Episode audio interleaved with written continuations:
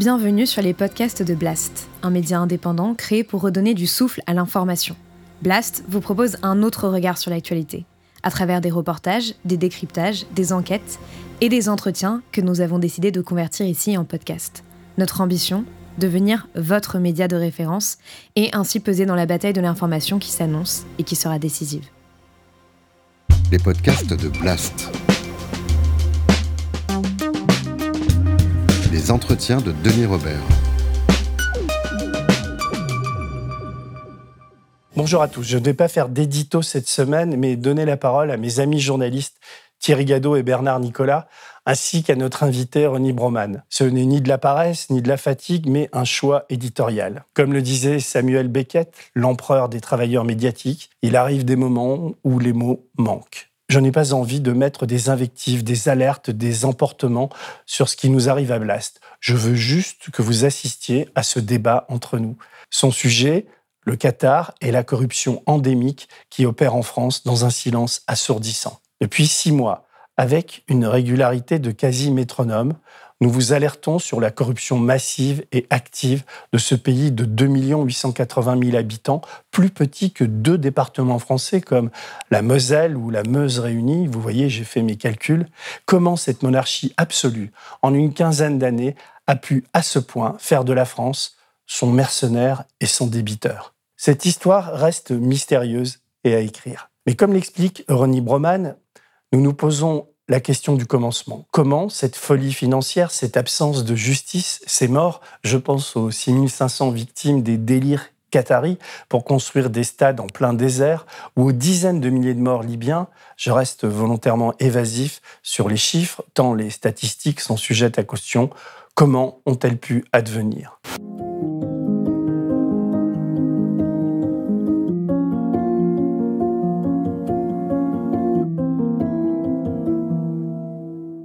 Depuis six mois, nous avons pu apporter des éléments de réponse par la corruption. Une valise par-ci, un virement par-là, un pourboire pour finir. Tout passé par le trésor qatari qui recevait ses ordres du ministère de l'économie qui les recevait de l'émir. Nasser El Khelaifi, le boss du PSG, a servi souvent d'intermédiaire. Allez sur notre site, voyez nos documents, interrogez-vous sur ces codes barres. Comment aurions-nous pu les inventer? Cela peut paraître un détail pour vous, mais pour nous, cela veut dire beaucoup. Ces codes barres reproduits sur les documents et qui servaient au paiement et au virement sont un élément de preuve indiscutable. La répétition et notre victoire judiciaire contre Bernard-Henri Lévy, qui nous accusait d'usage de faux grossiers, font foi. Nous sommes dans le juste. Nous avons raison de rester droit dans nos baskets, envers et contre tous les tartuffes de cette profession. Journalistes, vos papiers. Jeudi dernier, nous avons été convoqués par des magistrats du pôle financier parisien et leur avons remis nos documents très officiellement, 12 pièces qui entrent ainsi en procédure. Pour ne rien vous cacher, nous sommes soulagés et je suis personnellement soulagé de céder une part de la charge de ce combat à des magistrats indépendants. Nos documents expliquent des événements incroyables. Je n'en relèverai ici que deux. La Coupe du Monde de football et la guerre en Libye. Il n'y a aucune justification sportive, géographique, humaine à faire cette Coupe du Monde en hiver par 50 degrés à l'ombre au Qatar. Il n'y a eu aucun bain de sang à Benghazi comme à Tripoli. Tout a été inventé, fabriqué, justifié a posteriori par des manipulateurs et des fabricants de fake news. Il est un peu facile d'attaquer aujourd'hui Colin Powell ou George Bush pour le déclenchement de la guerre en Irak, et la chute de Saddam Hussein sans balayer devant notre porte. Nicolas Sarkozy et Bernard-Henri Lévy ont une lourde responsabilité dans l'invention de notre guerre à nous et de toutes les conséquences qui ont suivi. Les migrants morts en Méditerranée comme les attentats de Daesh en France. Daesh, dans ses prémices, a été financé par le Qatar. Là aussi, nos documents le montrent. Le Qatar a toujours été aux premières loges et la France jamais très loin. Une entreprise de corruption au plus haut niveau de cet État-là explique aujourd'hui ces événements. Colin Powell vient de mourir, Muammar Kadhafi, ça fait dix ans tout juste. Il est temps de remonter les pendules.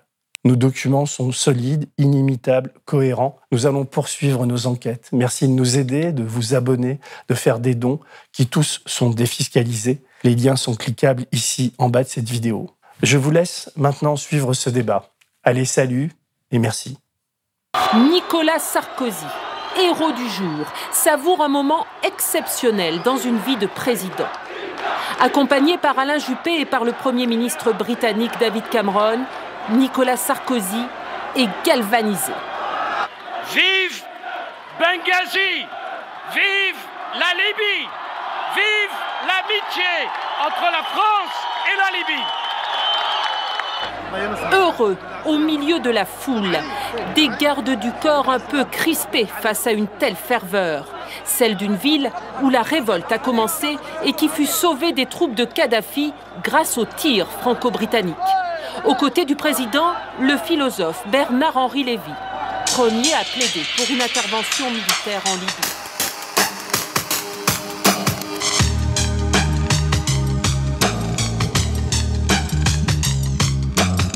Bon, c'est une rencontre et un débat un, peu, un peu spécial parce que normalement, euh, je, voulais faire un édito et, puis en fait, j'ai beaucoup réfléchi. Je me suis dit que la, situation qu'on vit en ce moment euh, au niveau de Blast et le fait que, la, semaine, enfin, la semaine dernière, on soit allé euh, convoqué par, par deux magistrats remettre nos documents sur l'enquête Qatari, le silence de la presse et cette entreprise de, corruption d'une ampleur euh, à la fois insoupçonnée, par moi en tout cas, et, considérable qu'on peut prouver, m'a donné envie d'abord de, vous revoir, euh, euh, Thierry et Bernard, qui donc être les, les, responsables de l'enquête, et d'inviter aussi Ronnie Broman, qui, euh, comme je, le disais en préparant l'émission, je me suis souvenu d'un article que j'avais lu de vous euh, qui m'avait beaucoup euh, impressionné à l'époque parce que vous étiez à contre-courant de tout ce qui se disait autour de la guerre en Libye. Vous n'étiez pas nombreux. D'ailleurs, toi, tu avais écrit un papier là-dessus, Jour tranquille à Tripoli, pour, pour, pour, pour, essayer de dénoncer cette folie qui s'emparait des Français à travers son président qui était Nicolas Sarkozy, puis Bernard-Henri Lévy, pour, pour faire cette guerre à tout prix dont on sait aujourd'hui, puisqu'elle est, elle est documentée, que euh, euh, la France a été complètement, enfin, les Français ont été complètement manipulés, qu'il y a eu de la corruption derrière tout ça. Et donc, euh, nous, quelques années après, on essaie de, dénoncer ça. Et ce qui est assez glaçant pour, nous, journalistes, c'est que ça se passe dans un silence qui, qui, m'étonne pas, parce qu'il n'y a pas énormément de confraternité dans, ce métier. Mais quand même, si nos documents sont faux, si on se trompe, il faut nous. nous... D'ailleurs, on en a porté plein de contre nous, on a gagné, mais il faut que les journalistes fasse des contre-enquêtes, etc. Or là, il se passe rien, comme si le Qatar était intouchable. Donc aujourd'hui, on va essayer de le toucher encore un peu plus. Et, je voudrais démarrer en lisant donc ce papier de vous, qui à l'époque était paru dans Alternative Internationale. C'était en 2015. Et en fait, on va démarrer sur un peu de philosophie, puis après on rentrera dans le réel. Vous écriviez, euh, Ronnie, la fiction qui suppose la suspension volontaire de l'incroyance. Donc déjà, nous permet d'augmenter le réel, de porter notre regard au-delà du visible. La propagande, elle, le rétrécit. C'est pourquoi elle est le contraire de la fiction. La guerre de Libye est l'un de ces événements où se fondent toutes ces catégories, assurant le triomphe persistant du cabotinage et de la tartufferie. En fait, vous posiez déjà assez bien le problème, donc j'aimerais vous, faire réagir à, ça aujourd'hui. On est des années plus tard. Vous êtes donc le, vous avez été longtemps le président de Médecins sans frontières. Euh, vous êtes beaucoup impliqué dans l'humanitaire. Vous êtes une, figure assez influente à mes yeux dans la sphère médiatique et politique. Donc c'est pour ça que je suis ravi de vous accueillir et qu'on va parler tous les quatre de tout ça. Vous vous souvenez de cette phrase et de, cette période? Oui, oui, bien sûr, je m'en souviens parce que la Libye a été euh, une expérience. Enfin, la, Libye, l'intervention en Libye a été une expérience particulière. Moi, au titre, disons, de mes intérêts personnels, mais aussi de mon implication dans l'humanitaire avec Médecins sans frontières, la question des interventions internationales à but humanitaire m'a passionné depuis longtemps, m'a intéressé. Et euh, la guerre euh, en Libye, donc déclenchée en mars 2011, fait partie de celle-ci, avec pour euh, caractéristique de se présenter comme la première guerre humanitaire. D'ailleurs, on aime bien être les premiers, mais il y avait déjà eu une première guerre humanitaire, en tout cas qualifiée comme ça, qui était la guerre dite humanitaire menée en Somalie, en 91-93, 92-93, pardon. Euh, mais, et là, donc, donc, on avait une première guerre humanitaire numéro 2, euh, si on veut. Mais celle-ci, elle était vraiment de plus grande ampleur, avec un objectif plus important, parce qu'il n'y avait plus de gouvernement en Somalie, alors qu'il y en avait un euh, en, Libye. Et ça a été la première occasion également de mettre en œuvre la responsabilité de protéger cette, cette, annonce qu'avaient faite les Nations Unies, tous organes confondus, c'est-à-dire Conseil de sécurité et Assemblée générale dans un même mouvement, qui faisait des massacres de masse un enjeu de sécurité internationale et donc une, une, possibilité d'intervenir militairement pour les faire cesser. Ça a été, une des, à l'occasion du 60e anniversaire de l'ONU, une grande déclaration. Moi, personnellement, déjà à cette époque, j'y avais vu plutôt une légitimation euh, de la guerre par l'organe qui est censé les prévenir, ces guerres. Hein, L'ONU est censée mm. favoriser le règlement des conflits par la voie de la coopération et du dialogue et euh, pas pour qualifier certaines guerres de guerre juste, parce qu'après tout, tous les gens qui rentrent en guerre le font au nom de l'idée qu'ils se font d'une guerre juste. Mm. Eh ben, c'est une façon de réhabiliter la guerre sous les auspices de la guerre juste et euh, du sauvetage des populations. La Libye a été la première véritable occurrence euh, pour cette notion de responsabilité de protéger. Et ce qui est frappant, c'est que cette cette euh, intervention, cette guerre, a été euh, menée en s'appuyant sur d'énormes mensonges. Pas simplement des petits mensonges, des approximations, des à peu près, d'énormes mensonges, c'est-à-dire des faux bombardements, des faux charniers, des fausses colonnes de chars menaçant euh, de de commettre un faux génocide dans la vraie ville de Benghazi, et cela, après tout, la guerre, euh, les mensonges, ça va bien ensemble. On est habitué à cela. Toute personne qui s'intéresse à l'histoire me dira que c'est euh, business as usual. Il n'y a rien d'extraordinaire. Mais ce qu'il y a de particulier là, c'est que les moyens de vérifier existent. Par exemple, on peut demander, quand euh, on révèle l'existence de charniers, on peut demander des photos de ces charniers dans un monde où tout le monde a au moins un appareil, voire deux appareils photos en Libye, euh, le nombre de gens qui ont deux appareils photo, euh, deux smartphones sur eux, il est énorme. Donc, euh, eh bien, on admet l'existence de charniers, donc de massacres de masse, sans pour autant demander la moindre vérification.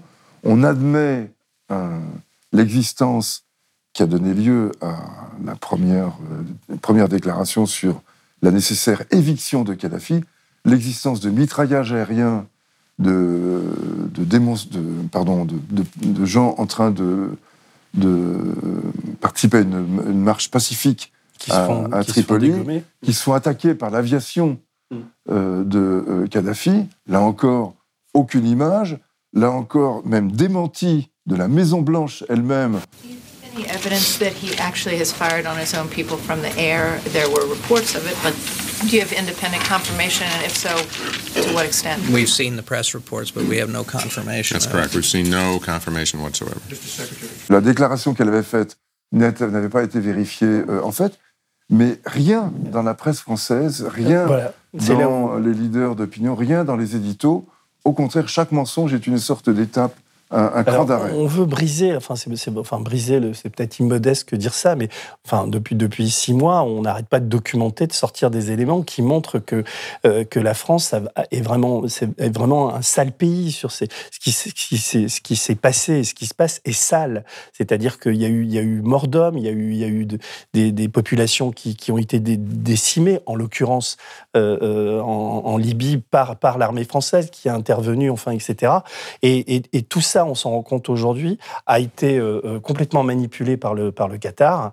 On le documente avec des documents qui prouvent la corruption. Il y a eu ce petit télégraphiste de Bernard-Henri Lévy, on pourra en reparler, qui a été une sorte de, de, type qui a instrumentalisé tout ça. Et il y a le président de la République, euh, Nicolas Sarkozy. Donc nous, on a tendance à se moquer des Américains avec la guerre en Irak, puisque avec Colin Powell qui est décédé récemment, d'ailleurs, c'est les 10 ans aujourd'hui de la mort de, de, Kadhafi. Donc je pleure pas Kadhafi, mais quand même, quoi. Donc là, comment vous vous sentez? Là, je leur, pose la question à, tous les deux, à, Thierry et à Bernard. Après, avoir été chez les juges, après, ça fait six mois qu'on bosse et que vous bossez d'ailleurs plus que moi sur ces documents, on les sort, etc. Là, enfin, la justice les prend. Donc, ça veut dire qu'il y a une sorte de. On confie ce travail-là aux juges. Nous, on n'a plus les moyens d'aller plus loin. Mais vous, personnellement, en tant que journaliste, comment vous vivez cette période et qu'est-ce que. Qu'est-ce que... Bah, en tout cas. Euh, Thierry euh, s'exprimera après, mais euh, personnellement, euh, étant parti enquêter en Libye à l'époque pendant plus de trois semaines pour essayer de vérifier ce que disait Ronnie Broman tout à l'heure, est-ce qu'il y a eu réellement massacre au pluriel à tel et tel endroit J'ai pris trois faits très précis qui étaient repris comme un seul homme par toute la presse française et occidentale sur des massacres à différents endroits de, la Libye. Je suis allé là-bas, euh, au contraire de, euh, de, mes confrères qui étaient tous euh, réfugiés au Rixos Hotel, le palace de Tripoli, à boire du thé à la menthe toute la journée, moi je suis allé dans un hôtel plus modeste, mais j'ai pu sortir et aller enquêter sur place. Et je me suis aperçu que toutes les infos diffusées par Al Jazeera et reprises sans vérification. C'est ça, ce que disait Ronnie Woman. Par les médias occidentaux et les médias français, tout était bidon. Al Jazeera, chaîne Qatari. Chaîne Qatari, et c'est mm. comme ça que j'ai découvert euh, euh, l'influence du, du, Qatar via cet organe de presse qui était Al Jazeera. Et donc, quand avec Thierry, on, on reçoit des documents qui viennent étayer cette thèse sur la guerre inutile en Libye, évidemment, euh, moi, ça m'intéresse et ça me rassure quant à ma démarche à l'époque, hmm. dont personne n'a voulu. Et j'avais vu Ronnie Broman à l'époque. Ah, et, Ronnie, m'avait dit, mais euh, monsieur Nicolas, vous êtes inaudible. Tous les journalistes français sont partis à la guerre avec le casque lourd et le gilet pare-balles. Euh, et donc, personne ne vous écoutera. Et aucun média, que ce soit télévisuel ou presse écrite, puisque j'avais écrit, Hum. Hein, on a publié euh, Jour tranquille à Tripoli, où je démonte. C'est publié sur le site, on peut le retrouver sur le site. Où je démonte tous ces mensonges. Euh, personne à l'époque n'avait voulu de ces informations. Évidemment, quand on reçoit des documents qui viennent dire euh, que, personnellement, mais Ronnie et d'autres, très rares, qui étaient à contre-courant de ce qui se disait, la version officielle des événements, évidemment, tu, tu comprends bien que euh, je, suis satisfait de ça.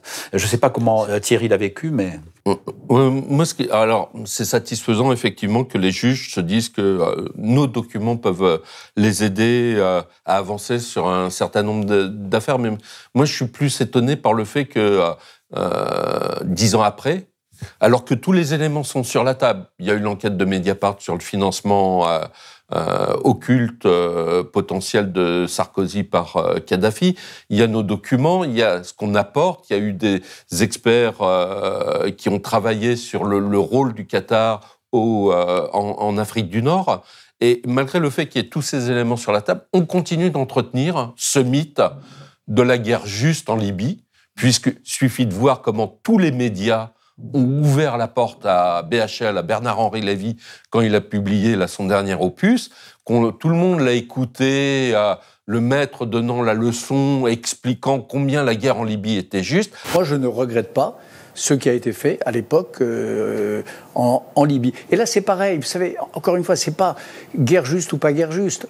En ce temps-là, il y a dix ans, et j'en ai tenu une chronique d'ailleurs jour après jour que j'ai publiée, la question était de savoir si on laissait un dictateur noyer ses villes dans des rivières de sang. Voilà. Donc face à ce risque-là, qui était un grand mal, il y avait un moindre mal, qui était de bloquer ses chars et s'il n'entendait pas raison, de faire tomber son régime. Alors que tout repose sur du mensonge, de la corruption et de la volonté d'un pays, le Qatar, de renverser Kadhafi pour d'obscures raisons et qui a payé la France pour euh, la France et la Grande-Bretagne pour renverser euh, ce régime. Donc c'est ça qui est fou, c'est qu'on continue, que les médias, que nos confrères continuent à entretenir euh, ces mensonges alors même que tout a été démonté, que tout est connu maintenant.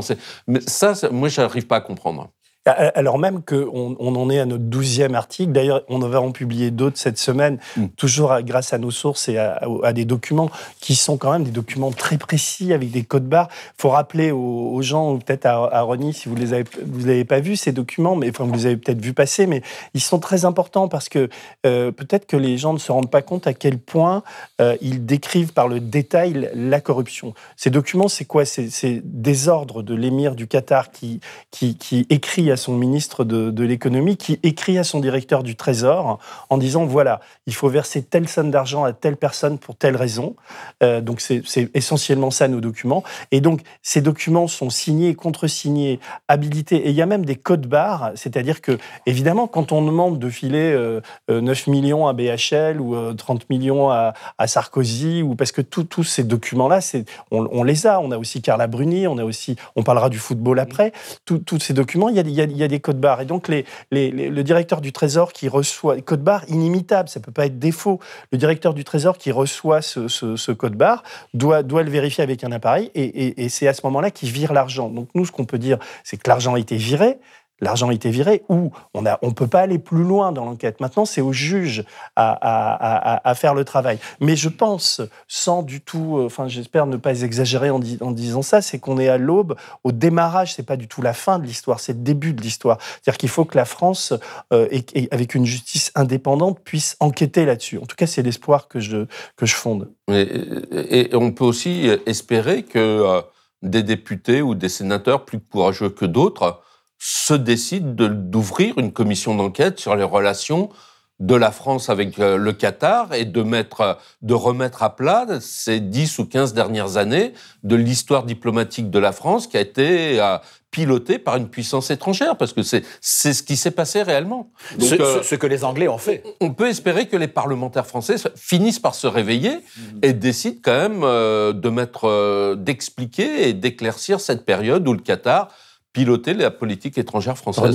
Oui, moi, moi je, le, je, le souhaite. J'ai, euh, à chaque fois que j'en ai eu l'occasion, j'ai euh, tenté de lancer un appel euh, dans ce sens-là, mais j'ai perdu tout espoir que cela survienne, parce que on voit la multiplication des missions d'information et des commissions d'enquête sur plein de choses. À peine l'épidémie de Covid était-elle déjà était-elle avancée que déjà une mission d'information, une commission d'enquête était déclenchée là-dessus.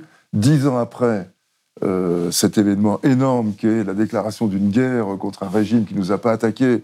Euh, il n'y a toujours pas de commission d'enquête, alors qu'effectivement, comme vous le disiez, le Parlement britannique a fait un très gros travail qui a été méthodiquement, enfin, qui a été largement ignoré dans la presse française et par les journaux qui ne l'ont pas ignoré, méthodiquement piétiné sous euh, l'auspice du French bashing, c'est-à-dire le, une fois de plus, les Anglais s'en prennent aux Français parce qu'ils sont francophobes et puis que ça, leur, ça les fait marrer de se moquer euh, de nous.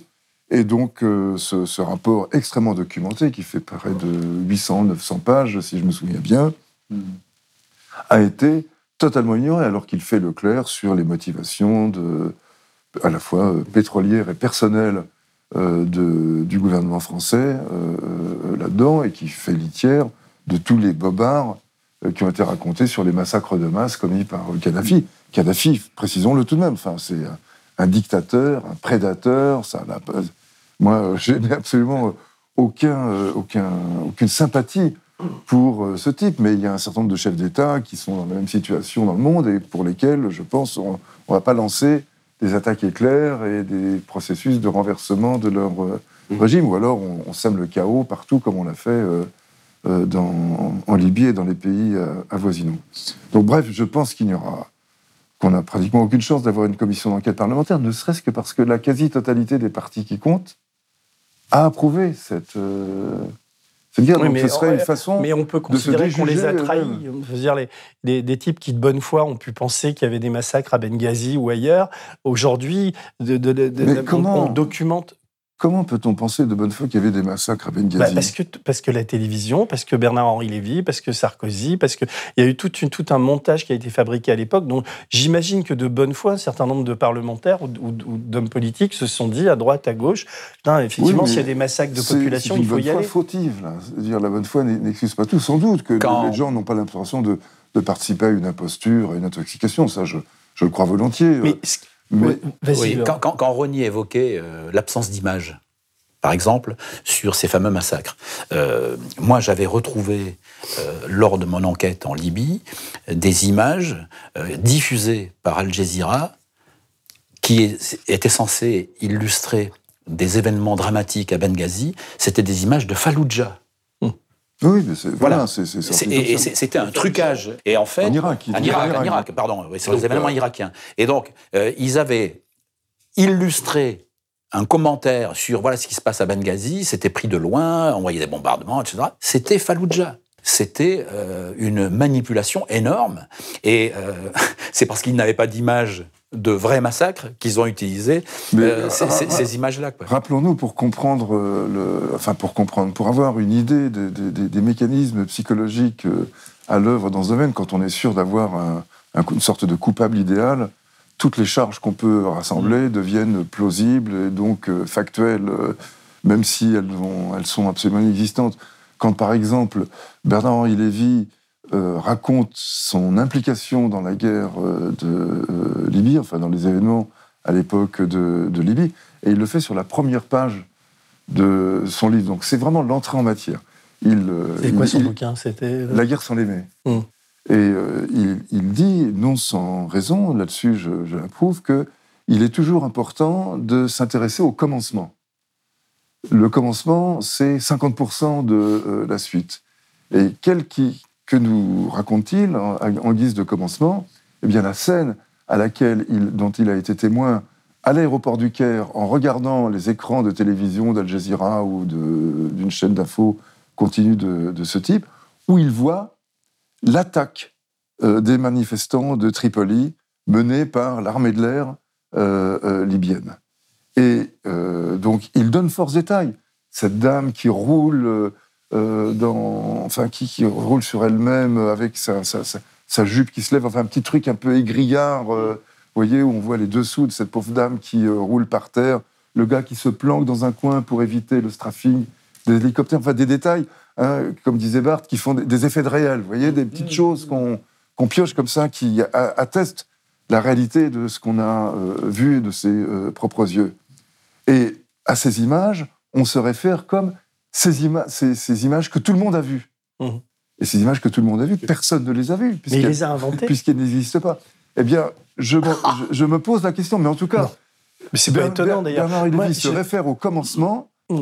en faisant donc en mettant en scène directement cet énorme mensonge et en s'auto-intoxiquant mmh. Et euh, il a partagé cette intoxication avec tout le monde. Et donc, moi, j'ai entendu souvent euh, citer ces images que tout le monde a vues, alors que ce sont des images que tout le monde a entendues. Bien sûr. On en a entendu parler. Et comme disait Régis Debray, on voit plus avec ses oreilles qu'avec ses yeux. Oui, je sais. Et Mais euh... je, je, d'ailleurs, je, je, pèse mes mots, et sans doute, ça va me valoir un, peut-être un nouveau procès de Bernard-Henri Lévy, mais comme quand il fait des procès, on les, on, je ne les perds pas.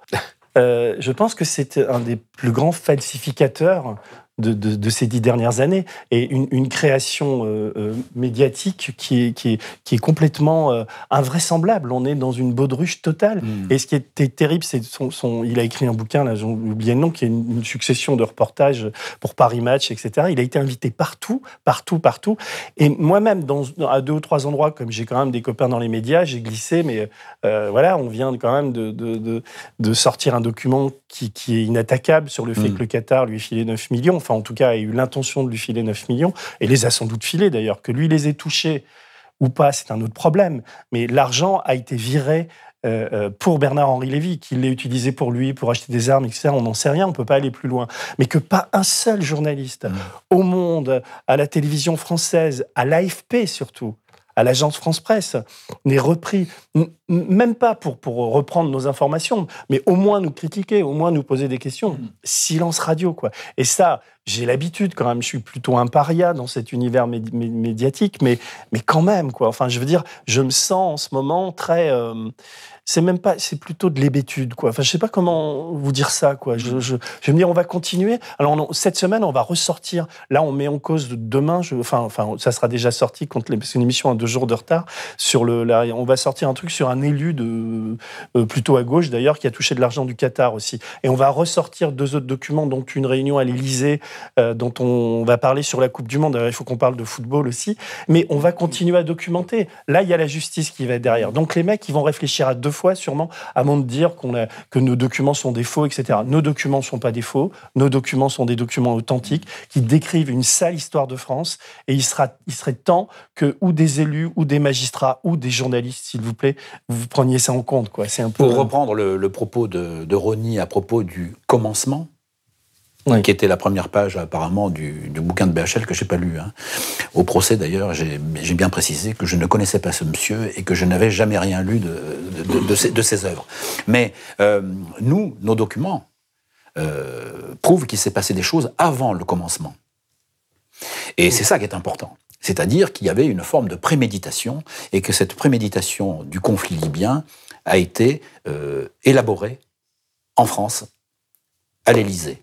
Voilà, moi je pense que c'est le, document que l'on publiera. Avec l'accord des Américains également. Absolument. Parce qu'il y avait une correspondance entre Hillary Clinton, qui était alors mm. secrétaire d'État. Félix sont sortis des documents. Et ça, le avant commencement, avant le commencement, il n'en parle pas. C'est en février. Euh, ça, ça, se passe en février 2011. Mm.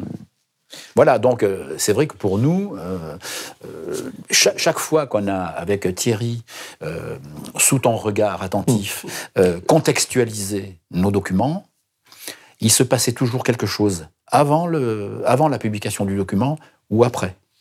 Et c'est pour ça que pour nous, ça a été un élément de plus pour les valider, ces documents. Ils avaient un sens dans cette histoire euh, sale, ou mm. je ne sais pas comment on peut la qualifier, euh, qu'on a vécue euh, il, y a une, il y a une dizaine d'années. Et, ce qu'on peut ajouter, c'est que on voit donc le Qatar, la France, la Grande-Bretagne qui préparent donc dès la fin 2010 euh, l'intervention, le renversement de Kadhafi. Donc avant, avant même le déclenchement des printemps arabes, et on voit euh, ces mêmes pays, euh, représentés par Bernard-Henri Lévy, en septembre 2011, quand Tripoli est tombé, donc que la guerre est quasiment gagnée, même si à ce moment-là Kadhafi n'est pas encore tué, mais on, on, voit une réunion similaire qui a lieu et qui va commencer à organiser le renversement d'Assad en Syrie et à organiser comment on va transférer les armes et les hommes de Libye en, euh, en Syrie. Et, et, ce qui va donner lieu en plus derrière euh, à la constitution d'Al-Nusra et euh, de Daesh, donc de groupes islamistes terroristes. Et on voit bien que la France et le Qatar sont au milieu de ce jeu-là et qu'ils veulent reproduire en Syrie ce qu'ils ont fait euh, en Libye. Et euh, on, en connaît aussi les conséquences dramatiques pour les populations euh, syriennes et puis pour la population française, puisqu'on a été frappé par des attentats téléguidés par ces groupes terroristes. Et, donc, il y, a vraiment de quoi faire de belles enquêtes. Oui, parce qu'en plus, il y, a un lien entre le, la France a été victime de, terrorisme, terrorisme dont on a pu documenter aussi le fait qu'ils ont été financés par le Qatar. C'est-à-dire que le, Qatar, enfin là, je dois avouer mon, incompréhension relative quant euh, aux, stratégies des, des, Qataris, qui quand même, c'est un petit pays propriétaire de gaz, très très riche, etc. On le sait, mais, mais quand même, ce pays est, est devenu aujourd'hui mais euh, omni-influent un peu partout sur la planète. C'est eux qui gèrent en ce moment l'aéroport de Kaboul. On l'a euh, suffisamment documenté aussi ici. Ils ont repris des couleurs en, Afghanistan. Mais en même temps, sur leur stratégie, j'avais deux, questions. Une euh, qui concerne le football et l'autre qui concerne Israël. Donc on va commencer par le football si vous voulez bien, mais c'est-à-dire qu'on voit qu'à partir de, vers 2009-2010, en même temps qu'ils qui, commencent à financer la guerre en Libye en pensant à la Syrie, etc., ils, achètent le PSG et ils veulent la Coupe du Monde, euh, qui est, là aussi c'est un non-sens absolument total, joué euh, par 50 degrés, enfin tout le monde l'a dit. Et là, Aujourd'hui, c'est, on est quand même dans une situation un peu spéciale où, un peu pareil que pour la, Libye, mais on va dire que c'est, un sujet moins grave puisqu'il n'y a pas mort d'homme, encore que au Qatar, il y a eu 6500 morts, des pauvres travailleurs migrants qui, sont morts en construisant leur, leur, putain de stade où les mecs vont jouer au ballon. Et moi, je suis un fan de foot absolu, donc euh, je, suis, je suis un peu schizo dans cette histoire. Mais, comment, comment euh, donc la Coupe du Monde a été achetée, on le documente, on, on, a, on donne même des noms, des sommes, etc. Et là, on a été entendu par les juges français, dont le juge Sommerer, qui, enquête sur la, question de la FIFA, on lui a livré nos documents. Et, maintenant, on, va attendre, on va attendre ce qui se passe. Platini est mis en cause, etc. Et comment, toi, tu, enfin, je je te pose la question, Thierry, parce que tu as plus particulièrement travaillé là-dessus. C'est quoi la stratégie libyenne, la, pardon, la stratégie qatari euh, euh, À quoi lui sert le football, le, acheter Messi, enfin, etc. Dans cette stratégie guerrière Est-ce qu'il y a un lien entre les deux? Comment tu analyses ça avec le recul? Quand, on regarde sur les euh, 30 ou 40 dernières années comment euh, l'émirat du Qatar euh, s'est imposé sur la scène mondiale, on, on, voit bien que le sport, en fait, rapidement fait partie de ces moyens parce qu'ils ont compris qu'ils ne pouvaient pas seulement euh, essayer de mettre les frères musulmans au pouvoir dans un certain nombre de pays, mais il fallait aussi acheter euh, quelque part la complicité des grands pays occidentaux et que pour eux ça passait, ça pouvait passer par le sport, euh, devenir donc un financier du sport mondial, que ça soit le football ou d'autres. Euh, on, l'a vu avec l'athlétisme. Il y a certainement des choses à, creuser du côté du handball. Donc on, ils ont compris que c'était une arme de communication extrêmement puissante pour les pays occidentaux de, de contrôler et d'acquérir des grandes compétitions mondiales. Donc c'est pour ça qu'ils ont voulu acheter des clubs. Et ils y sont arrivés assez facilement puisque on sait bien que notre ancien président de la République est un fan absolu du PSG, donc il leur a simplifié la tâche. Et puis, euh, la Coupe du Monde, évidemment. La Coupe du Monde, c'est la cerise sur le gâteau. Faire venir la planète entière à Doha, mmh. euh, y compris sous 50 degrés, euh, eux, ça les dérangeait pas. Et ça n'a pas dérangé la FIFA parce qu'ils ont sorti euh, les mallettes de billets et qu'ils ont euh, acheté cette compétition qui jamais n'aurait dû arriver euh, au Qatar. Quoi. Mais c'est vraiment l'une de leurs armes diplomatiques pour acquérir la acheter la complexité euh, des grands pays occidentaux. Le mondial de foot, c'est à la fois un impact effectivement planétaire, comme dit Thierry, et le prestige. Mm. Le prestige d'un petit caillou euh, qui, euh, qui se veut euh, extrêmement puissant et influent. Et, le, et le, le, football, ça va être retransmis par toutes les télés du monde. Il va y avoir des, des, des milliards de téléspectateurs qui vont regarder le, le mondial au Qatar. Euh, et pour et eux, c'est tout, tout bénéf. On l'a documenté, le mondial d'athlétisme. Oui le, leur mondial de handball, là, on n'a pas d'éléments là-dessus, mais ça sent pas très bon. Ouais. Bientôt, ils vont faire du patinage artistique et du rugby au Qatar. Enfin, ils sont capables de. Et, et, et, et les JO d'hiver aussi, très probablement. Mais, ils vont, non, mais plus sérieusement. Ils vont faire, ouais, faut faire venir la neige. Comment, que, comme Ronnie posait la question du, du, du commencement et qu'on tourne autour de cette question, est-ce que vous.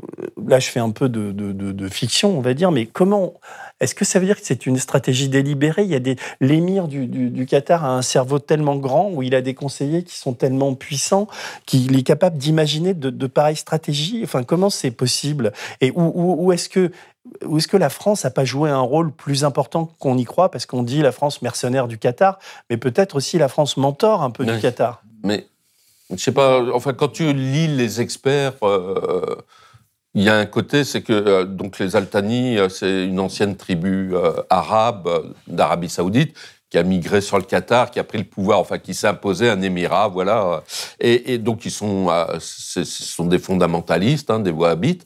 Et mais de tout temps, ils se sont sentis menacés par l'Arabie Saoudite. Donc c'est à partir de là qu'ils ont commencé à imaginer comment, alors eux-mêmes veulent propager une version extrêmement rigoriste euh, de l'islam et donc eux ont choisi les frères euh, musulmans. Et, et, et, et parce qu'ils sont les concurrents des wahhabites. Voilà, exactement. Et puis euh, progressivement, c'est le guest nous donne cette richesse et cette capacité d'acheter notre paix ou notre indépendance vis-à-vis -vis de l'Arabie saoudite en distribuant de l'argent sur toute la planète et en, et en faisant tout ce qu'il faut pour que euh, les grands pays occidentaux nous considèrent comme un interlocuteur euh, euh, à protéger. Mais ce que disait Ronnie tout à l'heure avant le débat, on avait une discussion là-dessus. Ronnie, vous me disiez que euh, c'était aussi pour eux acheter la sécurité, leur protection. Ce serait intéressant que vous développiez cette idée-là. Oui, peut-être. Enfin, c'est ça dire l'idée. L'Arabie saoudite est à peu près 20 fois plus grosse en matière de population, de superficie, est assez expansionniste, et le Qatar craint d'être avalé par l'Arabie saoudite et donc son existence internationale dans tous les domaines, sportifs, euh, politiques, stratégiques, euh, tient à sa capacité à euh, exister dans les médias, sur la scène publique. En tout cas, tient, entre autres, ils ont peut-être d'autres moyens, mais ça, pour eux, c'est important. Et je me souviens d'ailleurs d'avoir fait une visite à Al Jazeera, à l'invitation d'Al Jazeera, avec plusieurs autres personnes de Médecins sans frontières, au début des années 2000. Euh, et euh, j'ai découvert à Al Jazeera non pas une chaîne de télévision, mais un complexe euh, médiatique, médiatico-universitaire extrêmement impressionnant. Donc déjà installé dans une espèce de, campus dans lequel la télévision, les, les studios n'occupent qu'une place parmi d'autres, mais il y a des salles de conférences, des amphithéâtres, des, lieux de, recherche en matière, disons, de relations internationales, euh, géopolitiques. Et Al Jazeera, en fait, est une énorme fondation dont la télévision n'est qu'une des dimensions.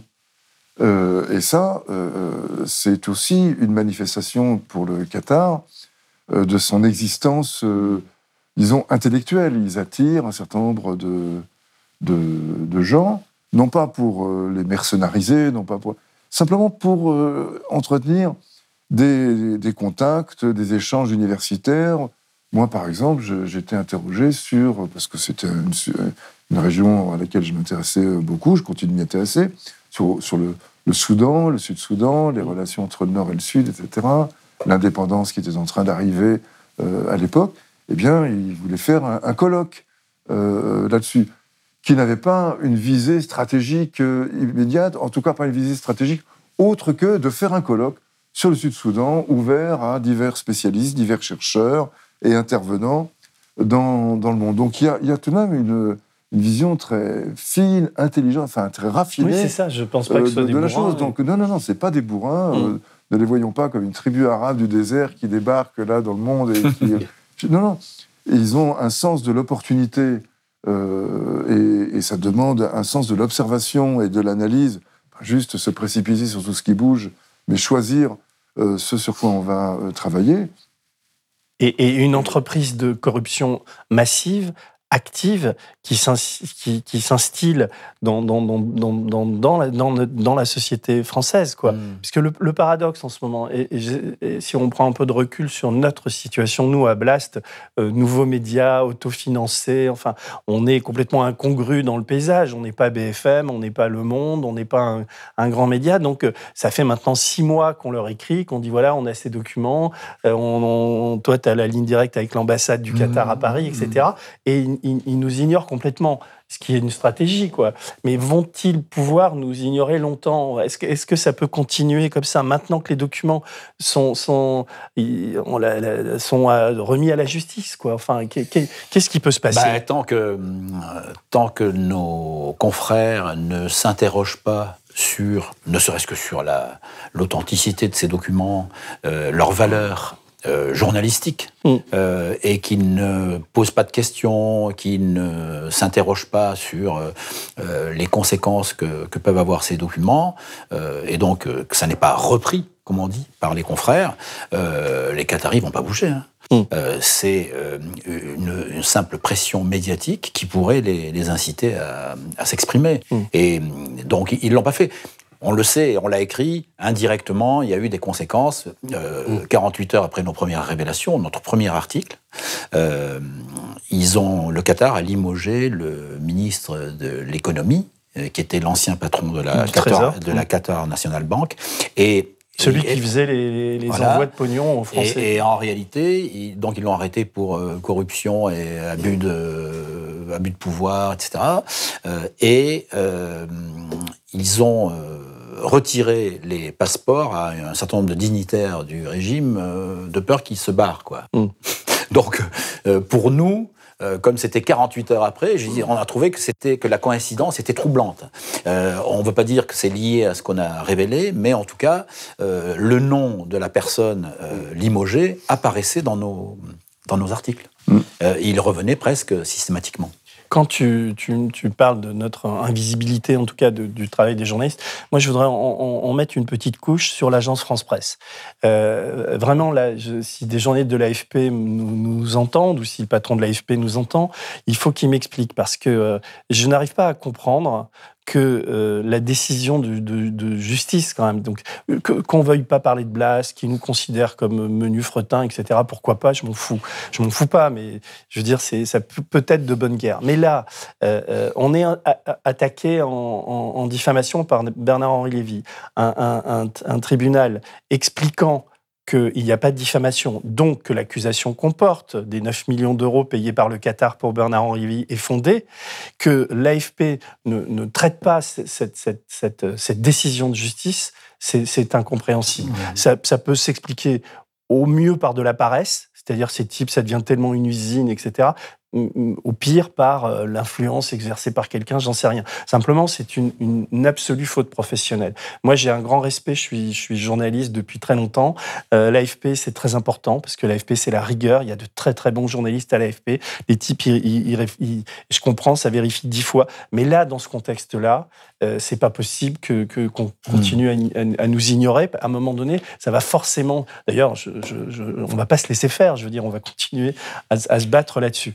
Et tu veux dire un truc Je voudrais. Vas-y. le problème, c'est que euh, dans toutes les rédactions, euh, il y a un correspondant officiel euh, du Qatar dans la rédaction, c'est celui qui suit les sports, le football et généralement le PSG. Et on sait bien que des pressions énormes sont exercées au sein des rédactions et donc certainement aussi au sein de l'AFP pour que tout ce qui tout ce qui pourrait être négatif pour le Qatar ne soit pas exploité. D'ailleurs, à ce propos, on a invité, j'ai invité plusieurs journalistes, certains étaient prêts à venir, on les a invités un peu précipitamment, mais je sens bien que dans, dans, les, journaux qui s'occupent de sport, euh, ils sont super emmerdés parce que moi j'ai des, copains en plus, j'aime vous l'ai dit, j'aime le foot, je vais voir des, je vais voir des matchs et tout ça. Et j'ai des copains à l'équipe, j'ai des copains euh, dans des tas de journaux. Ils sont tous liés. C'est pas de la corruption, je veux dire, ils touchent pas d'argent du Qatar, etc. Mais ils traitent de football, etc. Donc commencer à accorder du crédit à ce qu'on dit, à remettre en cause la Coupe du Monde en disant que la, la, Coupe du Monde, c'est quand même, on le sait aujourd'hui, on va continuer à le documenter, c'est comme une grande entreprise de mmh. corruption. C'est-à-dire qu'on a une Coupe du Monde au Qatar où tout le monde a touché, on donne les sommes, etc.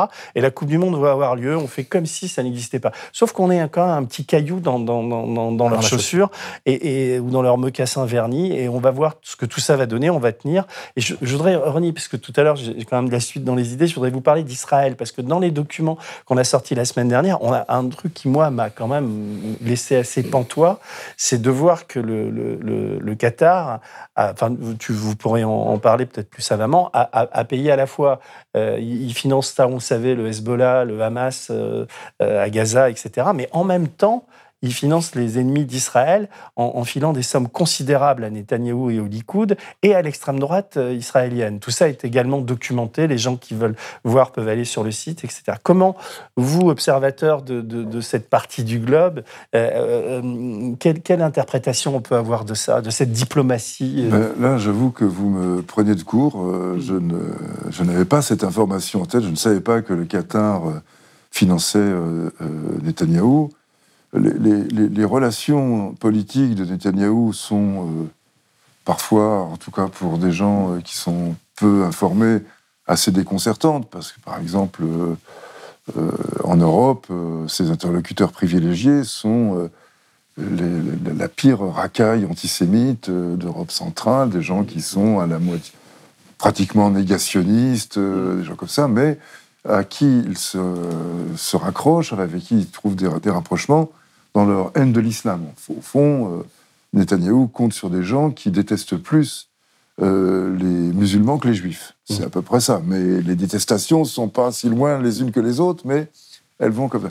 Alors donc, euh, ça, ça peut euh, surprendre, mais on trouve une explication assez rapidement. un front qui leur permet de de, disqualifier euh, tous les, autres au nom d'une. Enfin, en les qualifiant d'islamophiles, de complices de terroristes, de, tout ce qu'on veut. Ça, je comprends. Pourquoi est-ce que le Qatar a financé Netanyahou, euh, c'est-à-dire, euh, disons, une partie de l'extrême droite euh, euh israélienne? Est-ce que c'est dans un calcul pro-Hamas euh, lequel euh, Hamas a toujours intérêt à avoir des extrémistes euh, en face de lui, le, le- le dialogue entre euh, euh, le La dialogue perfidie, indirect, la perfidie irait jusque-là. Quoi. Non, non, non, je ne sais pas. Non, mais c'est une hypothèse à laquelle j'ai pensé moi aussi, me- mais Ça me semble peut-être trop politique pour être, euh, pour être vrai, mais c'est la- l'hypothèse qui me vient euh, à l'esprit. L'autre hypothèse, et après tout, elles ne sont pas concurrentes, elles, sont peut-être, elles peuvent peut-être coexister, c'est le fait que euh, pour avoir accès à la Maison-Blanche, quand on n'est pas directement un Européen ou un Mm. Asiatique qui, est déjà, qui a déjà établi ses, ses- ses relations, eh bien, il faut passer par euh, Israël, par de bonnes relations par Israël. Israël est, disons, l'antichambre euh, de, euh, du, du salon, du, du bureau sûr. euh, à, à la Maison-Blanche. Et est-ce Donc peut-être que ça leur sert aussi à cela, sachant que Netanyahou et Bush s'entendaient comme La la roue en roue en foire. foire, Netanyahou et Trump s'entendent comme la roue en foire. Avec Obama, et il semblerait qu'il y ait des versements à l'époque d'Obama, ouais. c'est moins vrai. Donc ça, ça, vous- vous ça perturbe un peu le raisonnement. peut-être mieux Israël que moi. Est-ce qu'on peut imaginer que- qu'un un magistrat ou que la- des juges israéliens, euh, ou d'ailleurs des journalistes dans un premier temps, se saisissent de ces documents et puissent euh, faire la lumière, interroger Netanyahou là-dessus? Nous, évidemment, on lui a envoyé, on a pris contact avec eux, on n'a aucune réponse, mais les documents existent, les virements existent. Euh, après, à quoi ont-ils servi On n'en sait rien. Mais est-ce qu'on peut, est-ce que la justice israélienne est suffisamment indépendante pour pouvoir euh, prendre ça en charge? Oui, je, je, je le crois. La justice israélienne, elle est très liée dès lors qu'il s'agit de juger euh, des Palestiniens. Mm. Là, euh, vraiment, il y a une sorte de fermeture euh, terrible. Mais pour ce qui concerne les affaires politiques, disons, internes des Israéliens, et notamment les affaires de corruption, il y a plusieurs journaux, le premier d'entre eux étant euh, Haaretz, Mm. Qui font un travail euh, extrêmement euh, Si, honnête si et- notre et vidéo arrive jusqu'à eux, on, on les tient, euh, on tient ces documents à leur disposition. Vous vouliez intervenir? Non, je voulais euh, revenir un petit peu en arrière euh, à propos du, de la non-reprise euh, de notre relax Hmm. dans le procès que, que BHL a fait à Blast. Il faut quand même signaler. Non, Le Monde a fait un papier, Le Monde et Capital a fait un papier. et Marianne et Capital. hein. Je crois Oui. que c'est les trois qui ont fait un petit article. Non, mais je sais. euh, pour préciser. Donc, euh, toi, tu as, tu as une dent contre l'AFP. J'ai Mais- pas de dents. Non, non, j'ai pas de dents du tout. Au contraire, moi, j'aime tu, vraiment tu l'AFP. déplores, tu déplores. Je, je sais la nécessité d'une agence de, de presse indépendante. Enfin, franchement, j'ai des tas d'amis qui travaillent à l'AFP et je ne, je ne comprends pas cette, cet ostracisme et cette. euh, euh, là, l'AFP, ça n'est plus l'AFP. Enfin, je sais pas. Enfin, il n'y a pas que sur ça. hein, Non, non, mais je pense que Thierry avait raison sur euh, le fait que, que le Qatar, dans certaines rédactions, on n'y touche pas. Pour des raisons obscures, on ne sait pas. Et que dans les milieux du football, euh, on sait que des journalistes euh, ont été euh, fortement conseillés de détourner leur regard, voilà, parce que un supérieur hiérarchique avait de bonnes relations avec Nasser Al-Khelaifi, le président du PSG. Voilà. Et c'est- tout simple, hein. c'est tout bête, mais c'est comme ça que parfois la censure existe Hmm. au sein des rédactions. Je, je veux revenir sur un, un point tout à l'heure, je voulais réagir, et puis euh, la conversation a tourné ailleurs, sur, euh, disons, le, le caractère, euh, enfin, le, le- le Qatar un peu thaumaturge, ou le, le, Ouais. le caractère, disons, euh, enfin, l'implication du Qatar dans les printemps arabes, les soulèvements, le passage de la Libye à la Syrie, etc.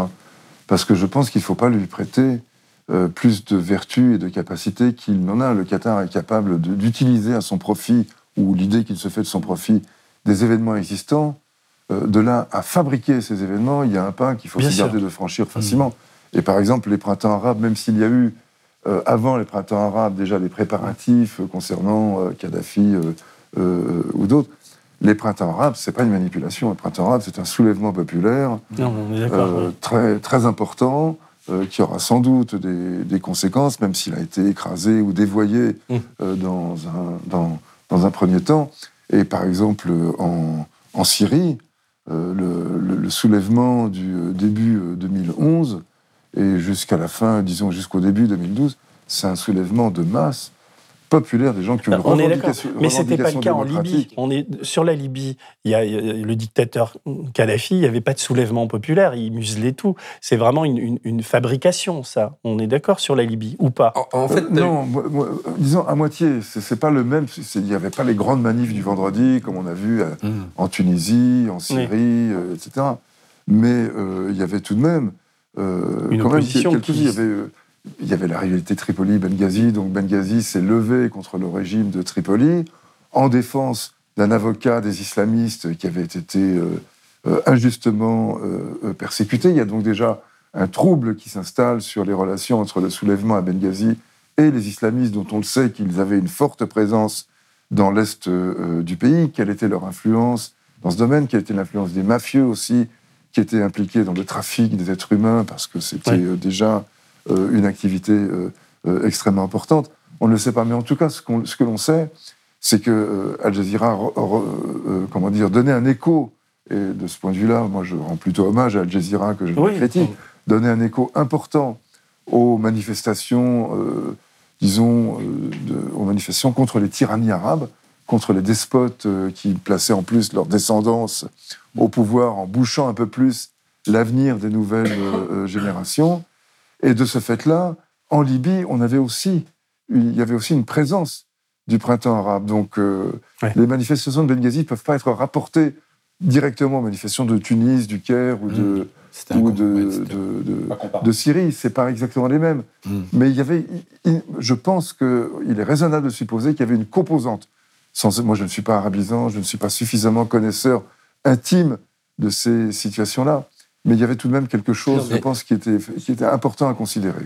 C'est tout à fait exact ce que vous dites. Ce qu'on peut voir aussi, parce que ça a été largement documenté, notamment il y a eu un documentaire diffusé par Arte sur les dix ans des révolutions arabes qui le montre bien, c'est que euh, dès que les printemps arabes ont commencé dans les différents pays, la Tunisie, l'Égypte, euh, euh, Libye et euh, Syrie, le Qatar, notamment via Al Jazeera, s'est mis en branle pour orienter les mouvements populaires, pour faire en sorte que la voie s'ouvre aux frères musulmans, pour qu'ils prennent le pouvoir. C'est arrivé en Tunisie et c'est arrivé euh, en Égypte. Il est clair que c'était même, la même opération qui était en cours en Libye et qui était aussi programmée euh, en, en Syrie.